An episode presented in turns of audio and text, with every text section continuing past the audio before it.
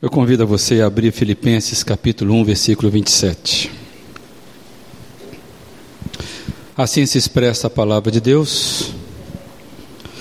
Não importa o que aconteça, exerçam a cidadania de maneira digna do Evangelho de Cristo, para que assim, quer eu vá e os veja, quer apenas ouça a respeito em minha ausência, fique eu sabendo que vocês permanecem firmes num só espírito, lutando unânimes pela fé evangélica.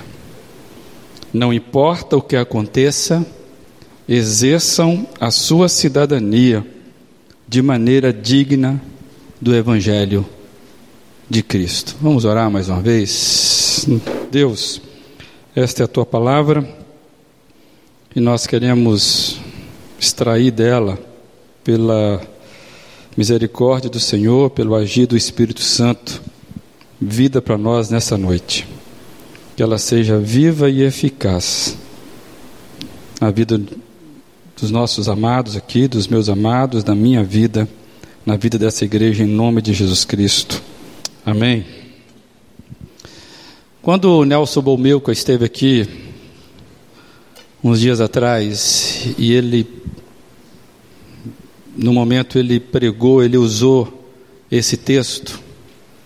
Desde então eu venho pensando sobre esta esta informação que está aqui e eu já vinha querendo falar com a igreja sobre algumas coisas a respeito do exercício de uma cidadania cristã que é digna do Evangelho. E desde então a gente veio conversando algumas coisas simples nas quartas-feiras. Nas quartas-feiras nós tivemos aqui conversando já algumas coisas a partir desse texto. Eu sempre disse para o pessoal de quarta que quem vem na quarta bebe água limpa. Não que vocês bebem água suja, não é isso. É uma expressão de quem, quem vem na quarta acaba pegando algumas coisas de primeira mão. E na quarta nós já conversamos por dois momentos sobre esse texto. Eu queria dividir algumas coisas que então a gente vem conversando. O título da mensagem é O Exercício da Cidadania Digna do Evangelho. O contexto é que quando Paulo escreve esse, esse, essa carta, Paulo está preso. E naquela ocasião ele estava preso numa prisão domiciliar, mas onde ele arcava com todas as custas. Então, Paulo estava prisioneiro do Império Romano. E a cidade de Filipos é uma cidade importante, Paulo está escrevendo aos Filipenses, e extremamente é, romanizada, dominada por esse império. E o patriotismo naquela ocasião de um império ditador, poderoso, soberano, incluía nas cidades então dominada pelo por Roma, incluía festivais, eram festas de honra a César, aos deuses, e essas, essas festas envolviam toda a cidade, a cidade inteira ia para as ruas participar das procissões, tinham rituais de sacrifícios e envolvia inclusive comidas típicas. Talvez você esteja lembrando de algo semelhante que acontece por aí e por aqui. A cultura é assim, a cultura faz isso conosco. E Atos 16, nós estamos estudando Atos aqui no domingo pela manhã, você é convidado a estar conosco. Quando nós estudamos Atos 16, nós vimos o nascimento dessa igreja de Filipos, que nasceu dentro de uma casa de uma comerciante, de uma mulher, a famosa Lídia, que começou então o primeiro em casa lá né, nessa cidade. E aí disse aí nasceu uma grande igreja. E quando eu leio o texto que Paulo está dizendo, não importa o que aconteça, exerçam a cidadania de maneira digna do Evangelho, eu fiquei pensando Que cidadania é essa? E eu fiquei então é, é, pensando que as influências que o tipo de cidadania da cultura local tem sobre uma pessoa e sobre o meio na qual ela vive. E eu fui buscar, por exemplo, qual o significado de cidadania. Você sabe o que é cidadania? E a gente acha cidadania, alguns conceitos que dizem assim: cidadania é o exercício dos direitos e deveres civis, políticos e sociais estabelecidos pela Constituição de um país. Exercício de direitos e deveres. A cidadania ela acaba indicando a condição da pessoa, a condição do cidadão. O indivíduo que vive de acordo com os estatutos, as normas que pertencem àquela comunidade. E uma boa cidadania, então, ela vai implicar no exercício dos direitos e deveres, porque eles estão interligados e assim, isso vai produzindo equilíbrio, ou se espera que isso vá produzindo equilíbrio numa sociedade, inclusive tornando essa sociedade mais justa. E se você for pensar, a educação, o investimento na área de educação é para produzir cidadãos que exerçam então com consciência os seus direitos e obrigações nessa, nessa sociedade de qual ele vai é, se criando. Então, esse é o conceito de cidadania, basicamente. E eu fiquei pensando que uma pessoa, por lei inclusive, pode ter dupla cidadania, onde ela vai obedecer os direitos e os deveres daquele país, daquele local onde ela passa a ser naturalizada. Tem pessoas que têm dupla cidadania. Eu não sei se aqui alguém tem dupla cidadania. Para você, inclusive, ter isso, você precisa é, se prometer, né? se jurar, fazer o seu, seu reconhecimento da, da, das leis que, que regem aquela nação. E quando eu olho para o texto de Paulo, me parece que Paulo está alertando que existe um padrão de referência para um exercício de cidadania que vai além de direitos e deveres. Paulo está chamando atenção para um exercício de cidadania que vai para além de direitos e deveres. E o alerta que ele está passando para a gente aqui, ele, ele diz exatamente isso: não importa o que aconteça. Então, a cidadania que Paulo está dizendo, ela não é circunstancial, independe da circunstância, ela não é emocional, não tem a ver com as minhas emoções, ela não é apenas reativa, não importa o que aconteça, exerçam a cidadania de vocês da maneira digna do Evangelho de Cristo. Então, isso fala para mim para você nos critérios mais simples da vida. E eu quero trabalhar sobre o exercício da cidadania cristã no mundo de hoje. Então, por exemplo, tem a ver com cidadania. Como lido com o meu vizinho? Como é que eu lido com aquele vizinho que é intransigente, que vive quebrando as regras do condomínio, ou vive quebrando as regras do código de vizinhança? Como é que você lida com isso? Como que eu lido com o meu lixo? A forma com como eu lido com o meu lixo indica o tipo de cidadão que eu sou. Como é que eu lido com o meu cachorro? Eu ando muito a pé pela cidade. E eu consigo localizar já os rastros né, dos donos dos cachorros. É, o rastro daquele dono vai ficando em alguns lugares. Como é que eu lido com o meu cachorro? O que, que a, minha cidadania está me dizendo? Quando alguém me vê passear com meu cachorro, o que ele vai dizer da minha cidadania? No trânsito, como é a cidadania que você exerce no trânsito? E digo mais, nas redes sociais. O que as redes sociais têm dito da sua cidadania? Tem cristão que é tão cidadão do céu, mas ele é tão cidadão do céu que aqui na terra ele é um porcalhão. Desculpa a expressão. Ele tem um péssimo exercício de cidadania aqui na terra. Que para ele, ele tem a cidadania no céu e acabou. É um tipo de, de coisa que eu fico pasmo.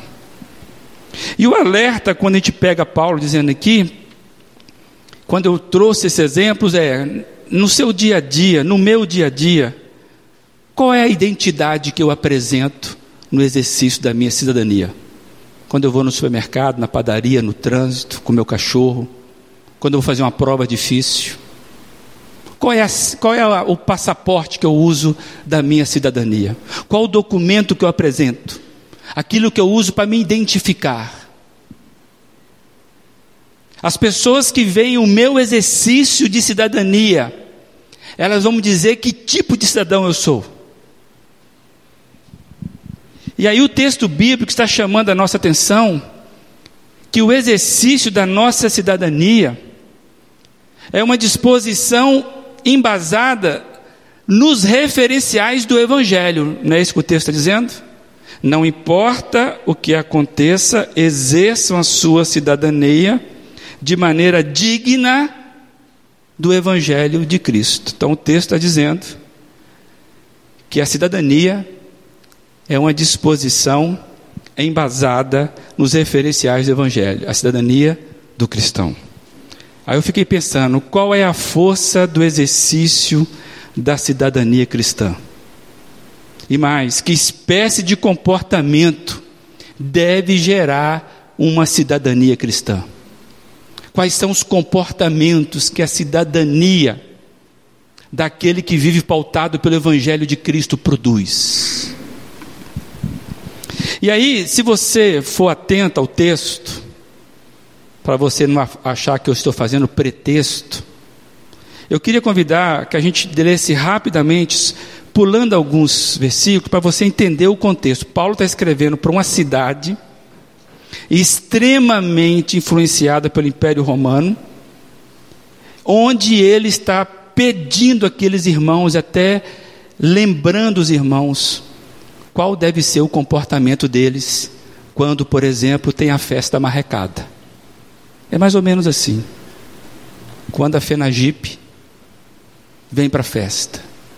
Quando a Oktoberfest está agitando os nossos corações. Qual é o comportamento do cristão para exercer a sua cidadania no fim de semana na praia? Queria que você pensasse assim comigo. E aí eu queria ler só alguns contextos aí desse texto. Vai ser projetado para facilitar você encontrar.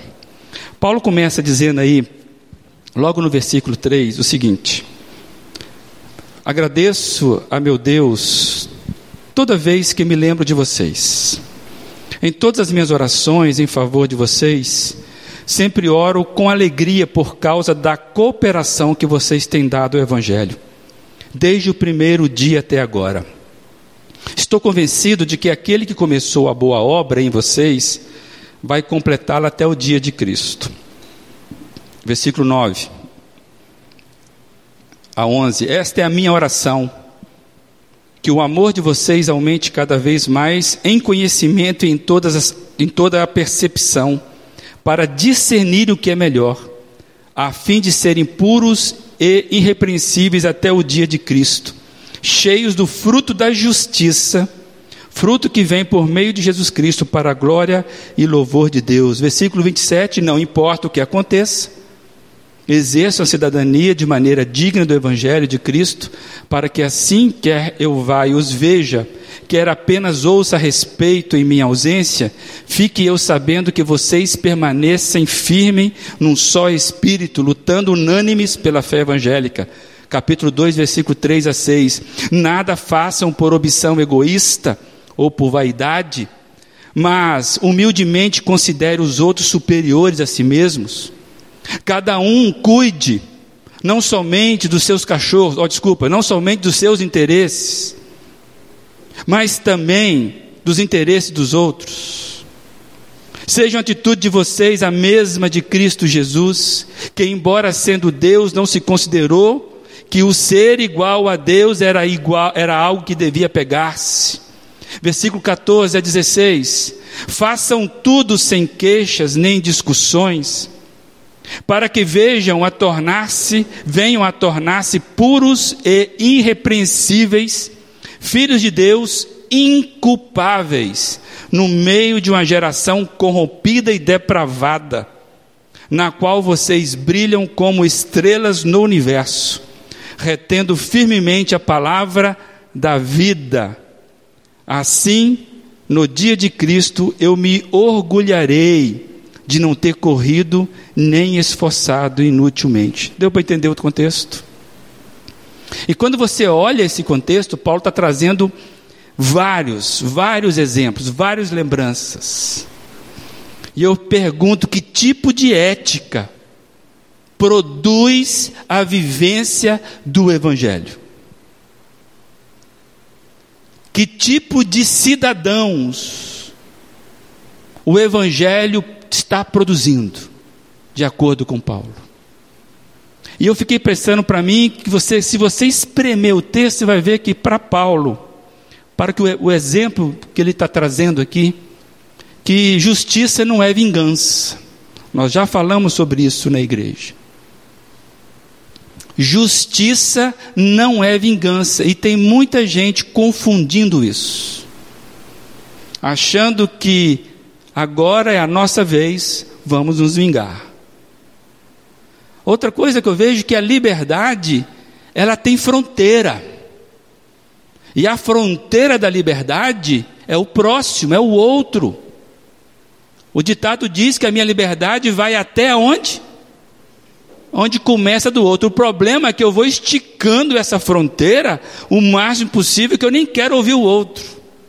Tem gente que é, se acha tão livre, tão livre, tão livre, que não consegue perceber aquilo que a Bíblia está dizendo, meu amigo, o outro é o limite da sua liberdade. A alegria não é condicional. Um cidadão cristão, ele é completo, satisfeito, não importa o que aconteça. A alegria não é condicional. A fé não é circunstancial. E mais, o amor não é sentimento. Paulo está o tempo todo falando que ele enxerga o amor daquela igreja na prática, no cuidado. Tem gente que sente tanto amor, mas sente tanto amor que não dá tempo para praticar, para demonstrar. Então, e se você for ler, eu pulei, porque talvez eu quero trabalhar isso com mais calma em outro momento. O padrão da cidadania do Evangelho é o próprio Cristo, está no centro da carta no capítulo 2, você vê Paulo ali a partir do versículo 5, ele começa a colocar que o próprio Cristo dá um exemplo de cidadania. A gente não leu esse texto. Mas você conhece, Cristo se esvaziou a si mesmo. Cristo se derramou. Cristo abriu mão dos seus direitos. Eu vou te perguntar: Jesus Cristo era um bom cidadão? Você queria ter Cristo como vizinho? Então a gente começa a perceber que o nosso padrão, ele, a gente fica, tem que estar um pouco mais atento com isso. Eu lembrei da frase de Lutero, que está escrito no livro da Liberdade Cristã. Lutero diz o seguinte: um cristão é senhor livre sobre todas as coisas e não está sujeito a ninguém. Gostei desse negócio. Olha que legal. Um cristão é senhor livre sobre todas as coisas e não está sujeito a ninguém, mas ele completa. Um cristão é servidor de todas as coisas e sujeito a todos. E ele está usando a relação que o destaque que Paulo faz em 1 Coríntios 9, 19, que diz: Porque, sendo livre de todos, fiz-me escravo de todos. Então, amados, eu, eu, eu fiquei pensando sobre isso, que há um padrão esperado para os filhos de Deus no exercício da sua cidadania. Me desculpa, mas você tem que ser muito melhor do que a média do que se vê por aí. Na sua vizinhança, no seu condomínio, na sua relação do trabalho. O que exige de mim, de você, é algo muito melhor do que se vê por aí. E aí eu fiquei pensando no versículo 16, que nós já lemos. Porque só tem uma saída para mim e para vocês. Quando ele diz assim: retendo a palavra da vida. Numa outra versão diz: firmando-se na palavra da vida. Não tem saída para mim nem para você se eu não reter as informações do Evangelho. Porque o texto fala que eu preciso exercer no padrão do Evangelho de Cristo Jesus. O cristão tem um padrão, o cristão tem uma diretriz, o cristão tem um padrão e uma diretriz, diretriz que é algo acima dele, acima das suas vontades, acima dos seus desejos e sentimentos. Então, o exercício da cidadania cristã tem responsabilidade com o que, amados? Com o evangelho que nos trouxe vida. A minha responsabilidade é com aquilo que me abriu os olhos. Por isso que Paulo fala, dignos do evangelho de Cristo. E aí eu fiquei pensando, se o padrão é o evangelho de Cristo, então não é do meu jeito. E mais, não é de qualquer jeito. O exercício não é do que eu acho que é certo, mas é algo que está acima dos meus desejos, vontades, sentimentos. Deu para entender por enquanto aí não? As empresas, quem trabalha aqui às vezes recebe isso, principalmente, principalmente as grandes empresas. Elas se utilizam bastante de um termo na língua inglesa. Eu trabalhei isso na quarta-feira passada agora. Quando elas querem é, é, é, ter uma referência sobre o comportamento, o comportamento ético esperado dos seus funcionários. Então, hoje, por exemplo, as empresas colocam qual é a sua missão, a sua visão, os seus valores, né? E aí a, a, a, as empresas têm então esses, esse conjunto né, de, de comportamento que é chamado ali na, na, na, na administração é, é, sobre gestão de empresa é chamado de uma expressão inglesa chamada de compliance. Bonito, né? Compliance quer dizer cumprir, exercer, satisfazer, inclusive realizar algo que lhe é imposto. É o dever de cumprir, de estar em conformidade com algo e fazer cumprir regulamentos e normas internas e externas. Então, o compliance de uma empresa é o conjunto de regras, de padrão, que se espera que cada funcionário cumpra naquele padrão. Aí eu fiquei pensando que nós cristãos temos o nosso compliance. Temos. Qual seria o compliance do, do cristão, amados? Hã? Não é somente o que você pensa, não é somente o seu desejo. A sua liberdade em Cristo te mostra qual é o seu compliance. Cristo não veio negociar Eu me lembro que no domingo passado nós falamos a partir de Hebreus 4:12 sobre a palavra que é viva e eficaz e que vai produzindo o que está escrito lá em 2 Timóteo 3,16.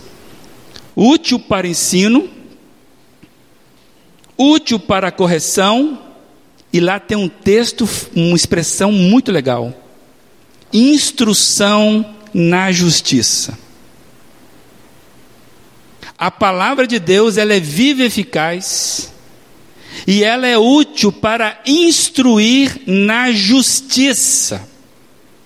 Hoje nós vivemos momentos que muita gente se sente injustiçada e mais, que a justiça do Brasil parece que viajou e não volta mais. E viajou com a mala muito cheia de dinheiro e parece que não acontece. E aí, pensando sobre a cidadania cristã nesse sentido, do nosso compliance, se você pegar Filipenses 3:20, Paulo vai dizer assim: a nossa cidadania, porém, está nos céus, de onde esperamos ansiosamente o Salvador, o Senhor Jesus Cristo. Paulo está dizendo: a nossa cidadania está nos céus, de onde esperamos ansiosamente o Salvador e Senhor Jesus Cristo. Amados, a nossa cidadania está no céu. Isso quer dizer que nós temos uma referência de poder e de destino. O nosso compliance ele está escrito na eternidade e foi revelado na palavra viva. Dietrich Bonhoeffer sempre nos disse que a graça barata não é padrão para nós. Que a graça de Cristo ela traz um padrão muito maior. A nossa utopia é Efésios 3:20. Nós temos um padrão, a nossa cidadania exige um padrão e vem dos céus é o nosso compliance, é o nosso paradigma, é a nossa referência. Efésios 3:20. Então, quando você hoje for fazer alguma coisa, que você vai andar por essas ruas, você tem documento para dirigir carro, documento para dirigir bicicleta, não precisa, né? Documento para você entrar numa repartição. Você começa a pensar: que o seu paradigma no exercício da sua liberdade cidadã é Filipenses 3:20. Você tem que entrar naquela repartição usando a identidade correta. Quando você vai fazer uma prova difícil, você tem que usar a sua identidade correta. E eu fiquei pensando, ainda não desenvolvi todo esse raciocínio mas eu quero dividir com vocês, já terminando. Muitas vezes o exercício da minha cidadania, ela é escrava do tempo. Vamos usar um exemplo rapidamente? Você está com tempo suficiente para chegar no trabalho, para chegar nas suas responsabilidades. Aí você é educado, se você deixa a velhinha passar, se tem alguém pedindo passagem, você sai de lado, ele vai para frente. Às vezes você até para ali na, na, na esquina, pergunta se a pessoa quer uma carona. Você está com tempo suficiente, aí você é um cara muito educado. Você dá preferência para o outro. Quando você está sem tempo, como é que você age? Mudou tudo. O cara que pisca o farol para você sem educação, quase que você xinga, você só não vai xingar porque você vai lembrar que a sua cidadania é outra. Então o tempo influencia no meu desenvolvimento cidadão. Aí eu estou lembrando que Paulo fala: não importa o que aconteça, exerçam a cidadania no padrão do Evangelho. Dinheiro. Quando eu estou com dinheiro, estou feliz, consigo até emprestar. Às vezes até lembro de dar uma, uma oferta para a igreja. Né? Estou feliz com o meu. Estou alegre. Ah, a gente até pede aqui uma coisa, de repente o cara ajuda mesmo. Estou sem dinheiro, estou na lona. Muda tudo. Eu começo a ficar. Perceberam, amados? Como a gente pode ser traído, por isso que essa carta é importante. Mas eu quero destacar hoje, não a falta de tempo, não a falta de grana, que mexe com a sua cidadania. Eu quero destacar hoje, especialmente, o clima político que o Brasil vive. O Brasil está muito chato principalmente sobre essa realidade da corrupção, que parece que o nível é elevado, é assustador demais. Eu vejo todo mundo falando, dando opinião sobre a atual situação do Brasil. E eu vejo que muitos cristãos estão utilizando o padrão comum para se expressarem achando que isso é exercício de liberdade cristã, ou exercício da sua liberdade enquanto cidadão. Eu vejo muito cristão utilizando a mesma linguagem de quem não conhece o Evangelho, como padrão, achando que isso é exercer cidadania que está carente de justiça. Eu vejo muita gente replicando, por exemplo, nas redes sociais, mensagem sem consultar a fonte, só porque aquela mensagem satisfaz o seu desejo, aquilo que ele acredita. Eu vejo muita gente que posta mensagens agressivas, sendo agressores e agressivos, com posicionamento que para ele é de ser cidadão responsável. Eu vejo muita gente cristã achando que pode se posicionar contra não sei quem, postando na, seu, na sua página, no seu, no seu espaço, publicando mensagens agressivas e mais, colando o seu nome, a sua digital se posicionando ideologicamente. Eu acho muito estranho quando um, cristão acha que ele tem que ser de direita. Critica o outro que parece que é de esquerda. Gente, direita e esquerda, isso é uma confusão, não dá nem para saber quem é e quem não é. E tem gente hoje achando que o cristão ele tem que ser de direita. O que, que é isso? Isso é ideologia, gente. E aí, quando alguém se posiciona um pouquinho fora, pronto, o cara derrama um, uma, uma, uma, uma série de agressões. Cristãos colando nome em políticos. Gente, o nosso evangelho exige da gente algo mais lindo do que isso. Transformando gente, sendo capacho de quem está manobrando isso. Por favor, amados, exerçam a sua cidadania no padrão digno do Evangelho. Se tornem iguais aos que querem combater. É muita. Vocês devem, devem estar entendendo o que eu estou falando, certo? Vocês não foram chamados para isso. Nós não fomos chamados para isso. Há um posicionamento correto de cidadania. Cuidado, gente. Cuidado. As últimas eleições mostraram para gente. Tem joguete nisso.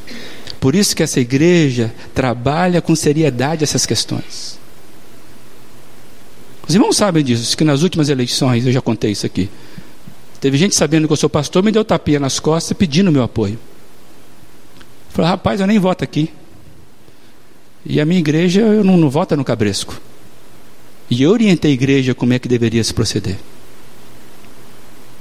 Então eu gostaria que os irmãos pensassem sobre isso. No clima que está hoje, você está exercendo uma cidadania digna do Evangelho de Cristo? Talvez é, nesse nivelamento por baixo, a gente precisa de uns alertas de Filipenses 2,16. Retenham a palavra viva, firme-se na palavra. Fomos chamados não para omissão, não é isso que eu estou dizendo.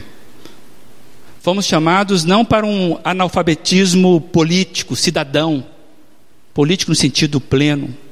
A gente não foi chamado para nós sermos, eh, não fomos convocados para a gente exercer a nossa omissão. Fomos convocados para exercermos nossa cidadania, impulsionada pelo Evangelho.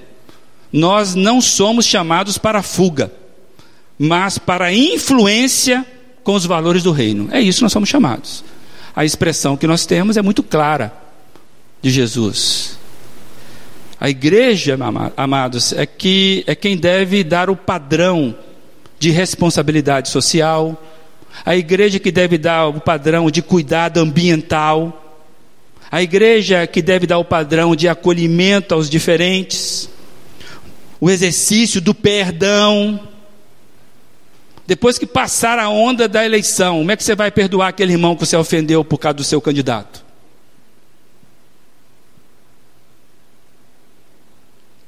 Padrão de honestidade isso é da igreja. Somos chamados para sermos luz e sal para um mundo perdido na escuridão e em estado de putrefação. Esse mundo aí está morrendo. E eu não posso usar o padrão deste mundo. Eu sou chamado para ir na direção desse mundo como sal e luz. E tudo isso começa com você e comigo. Atentos em quê? Ao alerta de Filipenses 1, 27. Não importa o que aconteça, exerça a cidadania de maneira digna do Evangelho.